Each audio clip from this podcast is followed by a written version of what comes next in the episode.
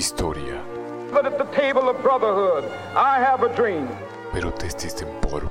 Капиталисты стараются посеять и раздеть в раздумье между рабочими расами. democracia es la puerta abierta para el trabajo libre.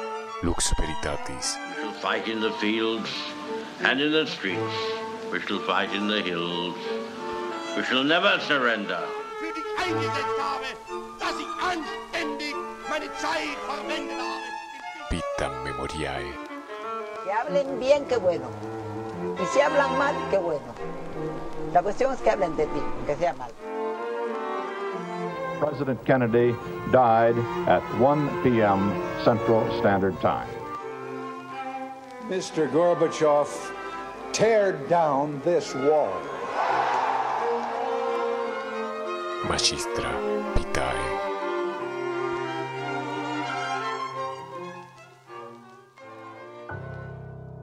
Querido oyente, en este capítulo vamos a hablar de decapitados, sangre y torturas. Si sos impresionable, quedás advertido. Viajemos en el tiempo al Buenos Aires de 1837. El gobernador Juan Manuel de Rosas tiene el poder de las facultades extraordinarias y enfrenta oposición a su figura omnipotente de otros hombres cuyos caracteres se le parecen y que en sus provincias gobiernan con similar firmeza y autoridad. Acaba de recibir una carta y mientras la lee, frunce el ceño con disgusto. La carta dice, No he usado en mis proclamas las clasificaciones que usted me indica, porque dije en esas que la República toda se conmueve sosteniendo la dignidad y los derechos. Por consiguiente, para no presentar una contradicción, dividiendo a los argentinos en unitarios y federales. En esta provincia no hay federal ni unitario, que no esté listo para pelear en una guerra. Y algunos resentirían si los separáramos del grupo por haber pertenecido antes al inocuo partido unitario. Quien escribe es Alejandro Heredia, gobernador de Tucumán. Como vemos, no tenía reparos en marcar distancias y de manejarse de igual a igual y con autonomía frente a Juan Manuel de Rosas. Su visión de federalismo era algo más inclusiva. No por eso dejaba de ser un federal hecho y derecho. Este gobernador, que había sido ratificado en su cargo por tercera vez por la legislatura presidida por el joven Marco Avellaneda, fue asesinado en una emboscada el mediodía del 12 de noviembre de 1838 por una partida compuesta de 16 hombres armados que lo sorprendieron dentro de su galera en la que iba acompañado por su hijo de 10 años. Este grupo de hombres estaba liderado por un tal Gavino Robles. Heredia, viendo que le cerraban el paso, asomó la cabeza por la ventana y dijo, ¿Qué hay, Robles? a lo que Robles respondió, Ahí esto, Heredia. y descargó su pistola sobre el desventurado gobernador, ante su hijo que estaba choqueado. Luego dijo, Ya me vengué. al parecer, Heredia solía tomar mucho alcohol cuando estaba entre sus hombres y luego no controlaba su efusividad. En una situación semejante le había recriminado a Robles una falta cualquiera, pero adelante de todos. Con los gritos se acercó y le dio un cachetazo. Con el disparo que acabó con la vida del gobernador, Robles pretendió recuperar el honor perdido, tal como lo dejó dicho en una declaración de su puño y letra unos cuantos años después. No obstante, las verdaderas circunstancias del crimen del gobernador Heredia quedaron ocultas en la oscuridad de las elucubraciones de la guerra civil, porque era funcional a ambas partes acusarse mutuamente del asesinato. El fusilamiento del general Dorrego en 1828, cuando era gobernador de Buenos Aires, había sido el puntapié de esta guerra entre compatriotas en la que, básicamente, se dirimiría el formato político de la nación. De un lado estaban los unitarios, que preferían un gobierno presidencialista y centralizado con sede en Buenos Aires. Eran de ideas liberales y postura anticlerical. Del otro lado estaban los federales, que defendían las autonomías provinciales, tenían ideas conservadoras y le daban al clero un lugar predominante dentro de la política. Estas posturas antagónicas dieron origen a una época sangrienta y sumieron al país en la guerra civil. Degollar a los enemigos se hizo costumbre en ambas márgenes del río de la Plata, y tanto unitarios como federales se dedicaron a esta horrible práctica a mansalva. Hay que tener en cuenta también que los ejércitos no tenían capacidad logística como para ocuparse de prisioneros, y mucho menos de alimentarlos y proveerles agua. Si tomamos en cuenta que los desplazamientos eran dificultosos y por lugares hostiles, no existían ni medicamentos ni medios de transporte, y que cuando una batalla terminaba y había muchos prisioneros, la decisión más coherente para el momento era matarlos, por todo lo mencionado, pero también por odio y revancha. Fue tan popular el degüello que hasta tuvo poemas y un vals siniestro. La jerga denominaba violín al corte de cuello con un cuchillo afilado y violón a lo que se conocía como la refalosa, o sea, el corte con una herramienta sin filo que provocaba tanta sangre que la víctima se resbalaba. Los prisioneros se ponían nerviosos cuando les preguntaban si les tocaría violín o violón. Se hacían carreras de degollados en las que se mataba a las víctimas al unísono y se apostaba a ver quién corría más lejos una vez que tenían el cuello cortado. La cabeza decapitada del enemigo se constituía en el máximo trofeo que podía ser expuesto para escarmiento de los rivales. También otras partes del cuerpo eran exhibidos en distintos lugares del país e incluso se llegó a confeccionar elementos de uso cotidiano con la piel de las víctimas. Por último, para terminar con este muestrario de terribles formas de morir, mencionemos el tremendo y espantoso enchalecado. Esta técnica consistía en envolver a la víctima en un cuero vacuno recién desollado, dejando la cabeza afuera. El cuero era cocido y la persona quedaba atrapada dentro de este paquete. Luego se ponía al condenado al lado del fuego o bajo el sol implacable. En la medida que el cuero se secaba, comenzaba a encogerse alrededor del cuerpo de manera tal que la persona moría asfixiada o porque se le quebraban los huesos. Todos estos actos macabros, crudos y violentos eran aprobados por los altos mandos de ambas posiciones políticas. Las facciones, sean tanto unitarias como federales, no tuvieron reparo en aplicar cualquiera de estos tormentos. Pero volvamos al protagonista de nuestro capítulo, Marco Avellaneda, el joven político tucumano, liberal, cuya tesis de grado había sido sobre la necesidad de abolir la pena de muerte. En ese trabajo decía, La pena de muerte es irreparable por naturaleza.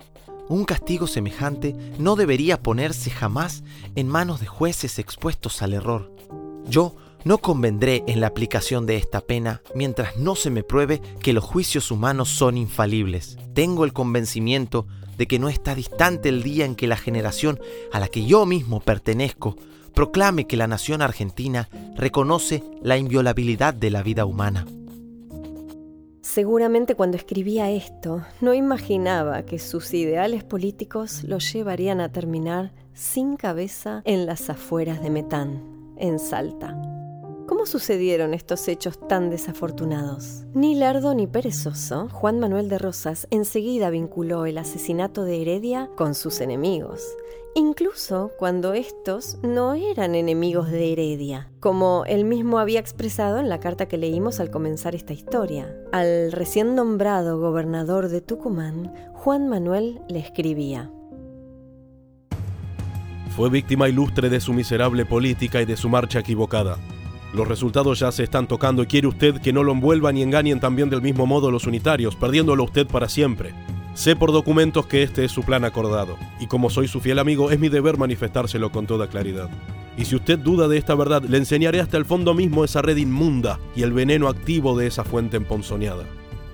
Si bien de inmediato, después del asesinato de Heredia, se supo la identidad de todos los involucrados, con el fin de darle un tinte netamente político en algún momento, alguien dijo que uno de los compañeros de Robles montaba un caballo que era propiedad de Marco Avellaneda. Un dato que se construyó únicamente en el dicho de un anónimo y que rápidamente se tomó como prueba de complicidad. Otros inmediatamente dijeron que los asesinos, como eran de una pobreza miserable, tenían que haber contado con el financiamiento de algún político importante porque encima, en vez de huir hacia Bolivia, simplemente se desplazaron hacia el sur y iban de pueblo en pueblo jactándose de su crimen. Más allá de que nunca sabremos exactamente la trama secreta de esta historia, los detalles nos llegan a través de historiadores que también escribían poniendo matices a favor o en contra de alguno de los dos bandos. Y no existe documentación alguna ni declaración auténtica que se constituya como prueba de que Marco Avellaneda estuvo directamente involucrado en toda esta cuestión. Pero su figura, su juventud y su actitud muchas veces arrogante, esa postura anticlerical, liberal, idealista, el hecho que dijera públicamente que era ateo y todas las demás cosas con las que solía provocar a los otros políticos de la provincia resultaban sumamente antipáticas para los personajes que preferían jóvenes maleables y serviles a sus intereses. De su infancia se sabe poco. Tenemos el dato de que estudió en el Colegio de los Franciscanos en Catamarca y que luego su familia se trasladó a la ciudad de Tucumán. Le decían Marquito por su baja estatura. Era el primer estudiante de su tiempo y todos reconocían un gran talento en su oratoria. Cuando fue mayor, decidió estudiar abogacía en la ciudad de Córdoba y luego pasó a la ciudad de Buenos Aires donde terminó su carrera. Por esas épocas lo encontramos como un federal que trabaja de oficial en la Secretaría de la Universidad, mientras da sus primeros pasos como periodista en una publicación llamada El Látigo, que para el gusto federal ya venía a ser un poquito flojita y se la tildaba de asqueroso libelo. Y sin embargo, tanto él como Heredia eran íntimos amigos de Juan Bautista Alberdi, personaje opuesto a Rosas en todo. Cuando Marco terminó su carrera hacia 1834, no tenía 21 años. Recibió el título de doctor en leyes con notas sobresalientes. Luego regresó a Tucumán para vivir con su familia. Desde allí, y viendo el ascenso de Rosas en Buenos Aires, aun cuando éste todavía no era el gobernador omnipotente, Marco escribe una carta y dice proféticamente, Desencadenado está el tigre Rosas, y se engaña el que se cree bastante poderoso para ponerlo en bozal. No lo conseguirá la generación que hoy tiene el mando, y quién sabe si será más dichosa la generación que le suceda a pesar de la aparente tranquilidad de la República, nos devora una anarquía sorda pero terrible. Ya no hay más patria que el interés personal y nos domina el más exclusivo egoísmo porque este es el único sentimiento cuya influencia se hace sentir en todo el pueblo. Nos faltan esos sentimientos de confraternidad que deben unir a todos los hombres y que son la base de la sociedad y el orden. Desde este momento, ya no hay un dique poderoso como para contener las facciones que se han lanzado a la carrera del crimen. En Tucumán se le dio por escribir poesía. Su amigo Juan María Gutiérrez lo incluyó en una lista de poetas americanos publicada en la revista del Río de la Plata. Marco era engreído y soberbio. Su temperamento altivo lo llevaba a menospreciar sin tapujos e imprudentemente a muchos personajes relevantes de su época arremetía contra sacerdotes y políticos en general. Nuestra sociedad se compone de unos cuantos clérigos y frailes que ejercen el monopolio del saber y de un gran número de esos hombres frívolos destinados a vivir y morir como viven y mueren los naranjos. Ellos no conocen otra fuente de goce que la falta, ni creen que un hombre racional puede consagrar su tiempo a otra cosa que a buscarla. Nuestras ideas, nuestros sentimientos son totalmente distintos, como podrían simpatizar nuestras almas. qué pueden ellos valer entre gente de esta especie? Así yo no hablo más que conmigo mismo. Marco no caía simpático, se llevaba el mundo por delante. Siendo fiscal, hizo público su desprecio por la iglesia y en ese momento sus detractores brotaron por todos lados. Luego, a medida que su carrera avanzaba y era elegido diputado, se afirmaba en sus funciones políticas. Forjó una amistad con el gobernador Heredia en este momento, quien había firmado la autorización para que Marco y Alberdi se establecieran en Tucumán y ejercieran la profesión de abogados en la provincia. Hacia 1835 conformó la Comisión de Legislación, cuyo objetivo era tratar una constitución para Tucumán. Se pretendía declarar a la provincia soberana y ejerciendo por sí misma toda su jurisdicción hasta que un futuro Congreso Federal convocara a las provincias de la República y sancionara y declarara una forma de gobierno para regirla. Un año más tarde, contrajo matrimonio con Dolores Silva, cuyo padre era uno de los hombres más ricos de Tucumán. Y en diciembre celebró el nacimiento de su primer hijo, llamado Nicolás. La vida de Marco Avellaneda proseguía de un cargo al otro, siempre avanzando. Llegó a presidir la legislatura provincial el día 13 de enero de 1838 por esa época, escribe una carta criticando las presiones de Buenos Aires y dice en sintonía con aquella carta de Heredia que había sido enviada a Juan Manuel de Rosas.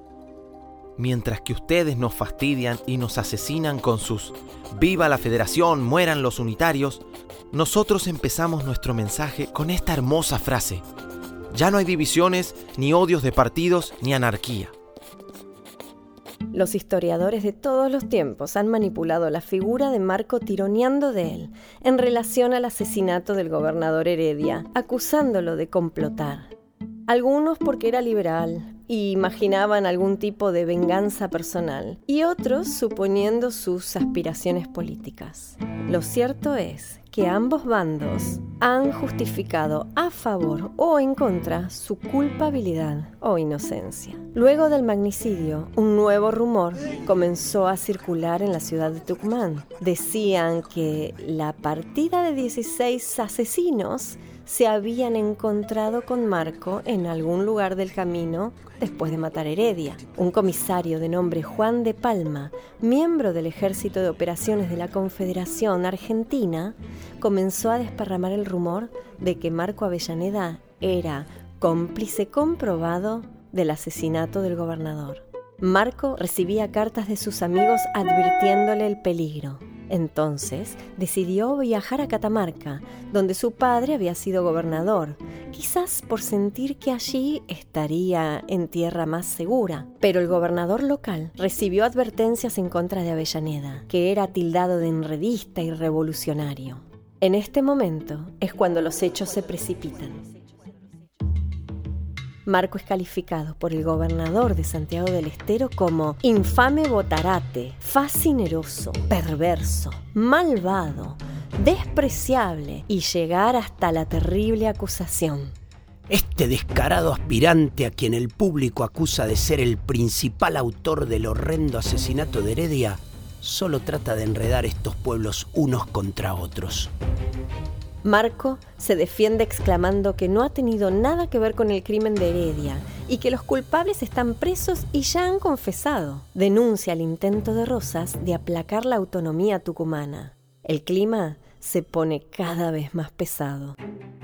En la histórica sesión de la legislatura el 7 de abril de 1840, presidida por el doctor Avellaneda, se trata y se aprueba el proyecto de ley que estaba en la orden del día y que, entre otras cosas, dice.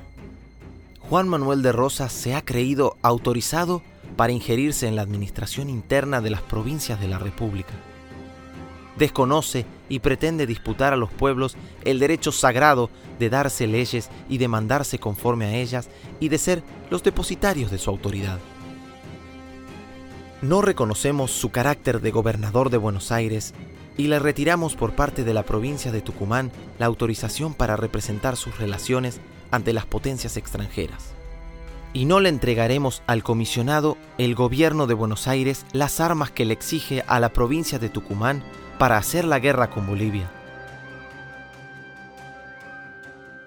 Podemos imaginar que después de la lectura de semejante documento hubo un largo silencio en la sala, que las respiraciones estaban contenidas y las manos sudorosas. Los legisladores de Tucumán estaban apostando y apostando fuerte.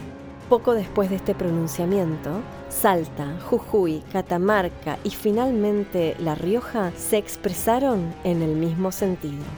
Nacía la Liga del Norte en contra de Juan Manuel de Rosas, que desde Palermo ponía manos a la obra para la guerra. Las desinteligencias, los egoísmos y el espíritu localista de cada uno de los integrantes de la Liga del Norte perturbó la fortaleza de la coalición. Y en el medio del huracán quedaba la figura de Marco Avellaneda, a quien todos veían como el alma del movimiento gestor y dueño de la dirección política y administrativa que lo hizo posible. Marco era popular, demasiado popular, y estaba cada vez más solo. Cuando los problemas se habían convertido en una tormenta implacable, dio un mensaje en la legislatura diciendo, Muchas alianzas se han celebrado desde la época de nuestra emancipación, pero no se han tendido todas ellas más que consolidar el poder de los gobernantes a costa de la libertad de los pueblos. Ellos han sido siempre el gran obstáculo para que los pueblos dueños de sí mismos puedan trazar la línea en la que el poder deja de ser legítimo para convertirse en despótico. La naturaleza del pacto que hoy se somete a nuestro examen reconoce el principio de que cada pueblo puede nombrar a los depositarios de su autoridad y hace de este derecho una realidad apoyándolo en la opinión pública, así como también en las bayonetas de la coalición. Mientras tanto, el general unitario Juan Galo de la Valle había fracasado en su intento de apoderarse del gobierno de Buenos Aires. Había sido derrotado en quebracho errado y marchaba hacia el norte en retirada, perseguido tenazmente por el general Oribe. La Liga del Norte, en su posición antirrocista, se declaró a favor del general Lavalle y Marco Avellaneda se dirigió junto a un pequeño ejército que había podido reunir al encuentro de las tropas unitarias para darles asistencia. Esta situación termina en la batalla de Fama y Ya, que fue para la Liga un gran desastre. Sus divisiones se disolvieron como humo. Todo comenzó a las 6 de la mañana y el choque duró muy poco tiempo. La mortandad fue horrorosa para las tropas unitarias, mientras que el ejército federal perdió solo 20 hombres. Toda la caballería fue prisionera. Las ejecuciones de los oficiales se hicieron de inmediato al pie de sus caballos. Matar a los cabecillas era una costumbre muy frecuente en esta época. Luego de una victoria venía el inevitable degüello. Sobre esta batalla hay una idea generalizada de que Lavalle había sido engañado con información falsa. Le habían dicho que el ejército de Oribe no superaba los mil hombres y que al darse cuenta de la verdadera situación tuvo la intención de hacerse matar, poniéndose al alcance de las balas, de manera tal que sus ayudantes a su lado iban cayendo muertos, mientras él se mantenía impávido y sin moverse como esperando la suya. Un parte escrito por el capitán García, que estuvo en Famaillá, dice: 21 de octubre, Rincón de Ugarte. El general Oribe mandó hacer una gran degollación. Fueron pasados a cuchillos todos los soldados prisioneros cordobeses y correntinos que se encontraban. Pasaban de 350 hombres. Enseguida Oribe entró a la capital de Tucumán donde fue bien recibido. Ah, ah, de miedo. Entre los que huyen para salvar sus vidas está Marco Avellaneda, el único representante del pronunciamiento del 7 de abril que se hizo presente en el campo de batalla. El único que no había puesto excusas de tener que hacer trámites cerca de la frontera y que, sin tener idea de cómo usar un arma, organizó un ejército y se fue al frente y a la lucha. Como dijo un cronista, la personalidad de este luchador se reflejaba no solo en sus proclamas y su capacidad para los enredos, sino también en la decisión de jugarse la vida por el ideal de una revuelta que nació de su inconformismo juvenil y de un pensamiento que ha quedado grabado en la historia en su triste fin. Antes de partir a la lucha, Marco le había indicado a Dolores que junto a sus padres se fueran a Bolivia a ponerse a salvo, ya que temía represalias en contra de su familia en el caso de que todo fracasara. Esta travesía fue muy lenta y muy penosa, ya que los cuatro hijos de Marco y Dolores eran muy chicos e Isabel de dos años había enfermado. Sin poder detenerse para darle a la niña el tratamiento necesario, murió en brazos de su madre. Dolores ignoraba que prácticamente en el mismo momento también perdía a su marido. Pero volvamos a Marco. Lo vemos huyendo hacia el norte, con la idea de reunirse con su familia, y tuvo la mala suerte de cruzarse en el camino con Gregorio Sandoval. Este era el jefe de la Guardia Personal de la Valle, quien lo había enviado junto a 150 hombres a buscar a Marco y seguir junto a él marchando hacia Salta para reunirse todos allí. Sandoval había decidido jugar a dos puntas se había pasado al ejército de Oribe y vendido su dignidad, pero aún mantenía sigilo y obedeció a la valle. Para desgracia de Marco, lo encontró acampando en la estancia La Alemania y se quedó junto a él. Al amanecer del primero de octubre, Mientras Avellaneda y sus hombres dormían, los traidores mataron a los oficiales y tomaron prisionero a Marco y algunos de sus compañeros. A las dos de la tarde de ese día, se dirigió hacia Metán, donde esperaba encontrar a Oribe, quien ya había recibido con alegría la información del plan exitoso de Sandoval. Al llegar a un paraje llamado Pozo Verde, Sandoval se encontró con el nefasto Mariano Massa, un hombre tan traidor como Sandoval, que tenía órdenes explícitas de Oribe de hacerse cargo del ilustre joven prisionero. Cuando Massa vio las condiciones en las que traían a Marco, ordenó que de inmediato le aflojaran las ataduras, a lo que Sandoval se opuso, diciendo que Marco no había parado de insultarlo durante todo el viaje y que no merecía ningún tipo de consideración. Una crónica de este momento registró la conversación entre Massa y Marco Avellaneda. Lo compadezco, porque su suerte es tan mala. Qué lástima que un joven de tanta esperanza se haya hecho acreedor de tan severo castigo. A lo que Marco respondió. Coronel, la libertad ha muerto. Ustedes pueden hacer lo que quieran. ¡Cállese la boca! Mariano Massa ordenó que lo ataran a la rueda de una carreta y lo tuvo allí durante horas. Después se puso protocolar y decidió que debería contar con una declaración oficial. Dispuso que hicieran subir a Marco, que estaba prácticamente desnudo, a una galera, le ofreció una frazada para taparse y procedió a hacer el interrogatorio que Marco respondió con entereza y moderación. Las preguntas eran sobre los planes de la Valle y sobre el asesinato de Alejandro Heredia. Sobre este tema en particular, Marco dijo que él creía que había sido una venganza personal y que los asesinos pensaban que la gente de Tucumán los aplaudiría, que no tenía más nada que decir y que ratificaba su declaración con su firma. Es importante destacar que este documento existe, pero que debajo de la firma de Marco hubo un agregado en el que él supuestamente acepta ser el dueño de ese caballo que estaba usando uno de los asesinos, de esa manera incriminándose. Pero este añadido carece de firma. Nunca sabremos si Marco se negó a firmar eso o si eso fue escrito después de su muerte. Luego del interrogatorio, se procedió al castigo capital. Dejemos que estos terribles sucesos nos los cuente el teniente Farías, quien estuvo presente y fue parte de los hechos. Massa fue el encargado de levantar una ridícula interrogación al gobernador Avellaneda, prácticamente desnudo sobre la galera. Avellaneda estaba sentado tranquilamente mientras lo interrogaban y contestaba con entereza y moderación. Poco después fueron ejecutados los seis prisioneros de modo siguiente. Seis soldados con sus cuchillos en mano les cortaron la cabeza estando de pie. Los cuerpos cayeron. El de Avellaneda, con la cabeza completamente separada, se afirmó en las manos apenas cayó y por largo rato estuvo como quien anda a gatas.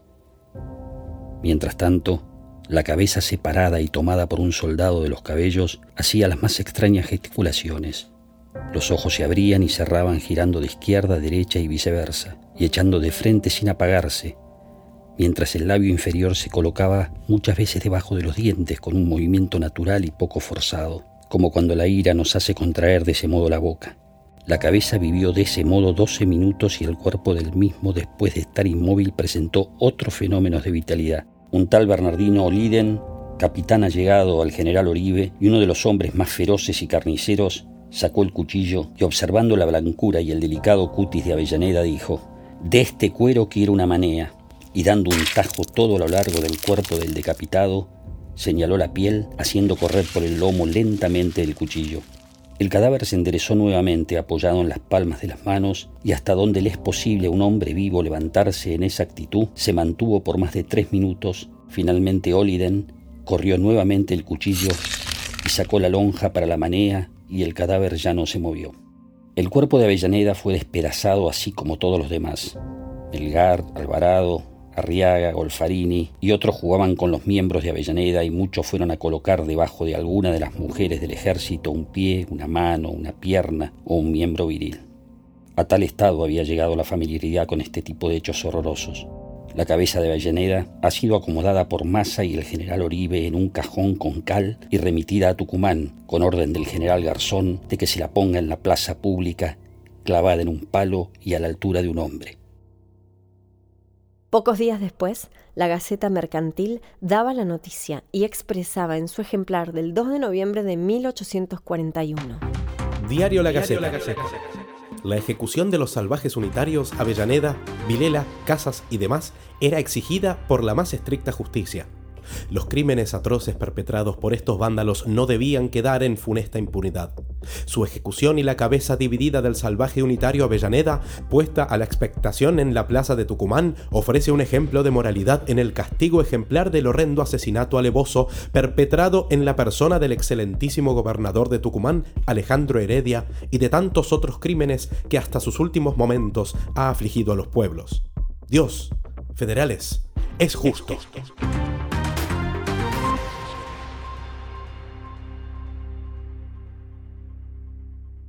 La prueba esgrimida de la culpabilidad de Marco Avellaneda en el crimen de Heredia fue para la posteridad que supuestamente había prestado un caballo a uno de los asesinos. Varios historiadores han escrito, sin que exista documentación alguna, que Marco Avellaneda fue sometido a un juicio marcial en ese lugar por un tribunal conformado por Mariano Massa y otros personajes mazorqueros. La cabeza de Avellaneda fue llevada a la ciudad de Tucumán para escarmiento de quienes se atrevieran de aquí en adelante a levantar la suya demasiado alto.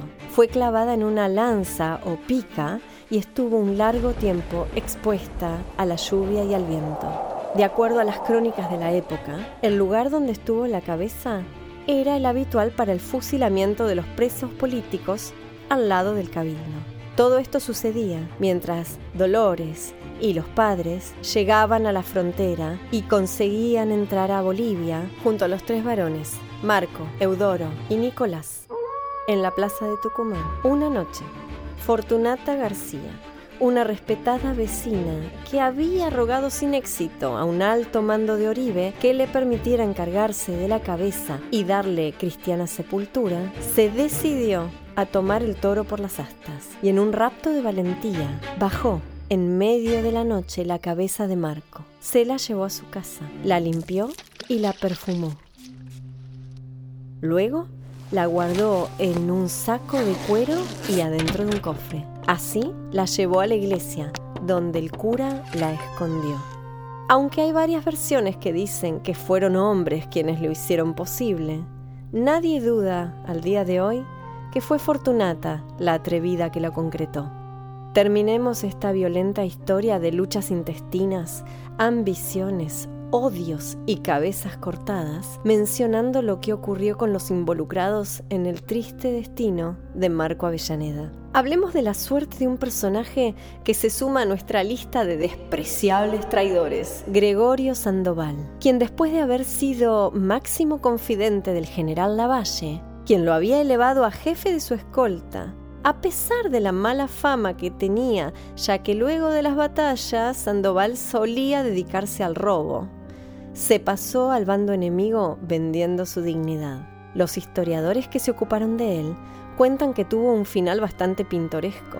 Como seguía siendo ave de rapiña y siempre aparecía entre los únicos sobrevivientes y sin ningún rasguño en las batallas, era despreciado además por su pasado unitario. Fue fusilado por hacer un saqueo y asesinar a un ciudadano común el 16 de noviembre de 1841. Bernardino Oliden, el ejecutor material del asesinato, también supo lo que es el karma.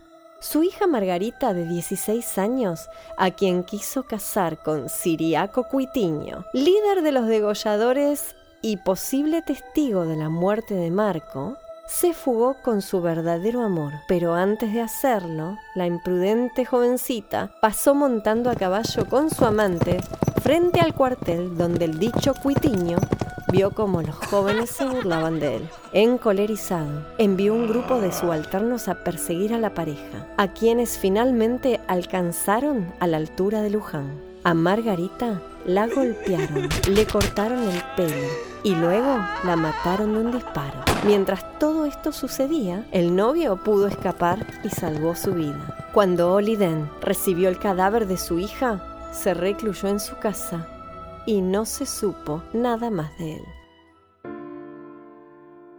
Mariano Massa, el inefable interrogador a cargo de la ejecución de Marco, también había sido partidario de Lavalle. Por esa razón, Mariano Massa buscaba quitarse de encima la eterna sospecha que sobre él caía de ser un traidor. Procuró que el fusilamiento llegara a oídos de todos los jefes como hecho de su autoría, jactándose.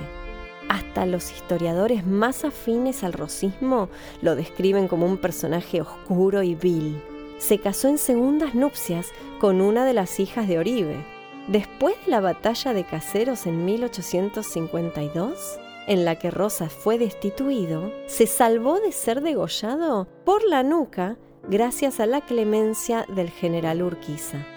Y para cerrar esta historia, mencionemos a Nicolás, el hijo de Marco, que cumplía años el mismo día en que su padre había sido fusilado, y que por esa razón nunca festejaba su cumpleaños. Nicolás llegó a ser presidente de la República con solo 37 años y se encargó junto a su hermano Eudoro de que la cabeza sea sepultada en el cementerio de la Recoleta.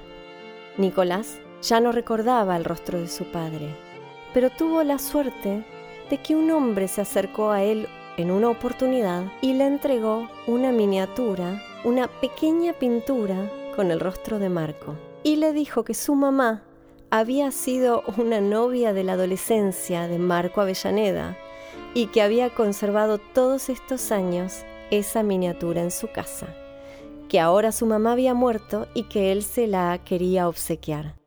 En ese momento, Nicolás Avellaneda pudo volver a ver el rostro de su padre. Una noche, en Montevideo, el presidente Avellaneda asistió a una gala en el Teatro Solís y en el foyer se cruzó cara a cara con un anciano a quien reconoció de inmediato era Mariano Massa. Entre ellos no me dio ni una palabra. Massa, por supuesto, que sabía hijo de quién era el presidente de la República Argentina. Cuentan una historia que no queda muy claro si es cierta o si es leyenda, pero que dice así. El presidente del Uruguay, para congraciarse con Nicolás Avellaneda, le hizo llegar a Mariano Massa una tarjetita con el rostro de Marco. Al parecer, Mariano Massa no soportó la vergüenza y la culpa y al día siguiente se suicidó. Se suicidó. El suceso sin duda impactó a Nicolás. De regreso en Buenos Aires, el presidente hizo una proclama en la que decía, No hacemos alianza con el crimen, no pactamos con la maldad, no proclamamos la impunidad y menos su triunfo. No queremos Marianos Massa ostentando sus manos sangrientas en los teatros. Hoy, la cabeza de Marco Avellaneda descansa en un hermoso sepulcro coronado por una estatua que lo representa de cuerpo entero. Me gusta pensar que está mirando orgulloso hacia la tumba de su hijo Nicolás, a pocos pasos de distancia, con el pesar de no haber estado a su lado el día en que se convirtió en presidente de la nación. Y a la vez, ¿quién sabe si ese hijo hubiera sido quien fue si todo lo que hemos relatado no hubiera sucedido así. Esto fue Marco Avellaneda, el mártir sin cabeza.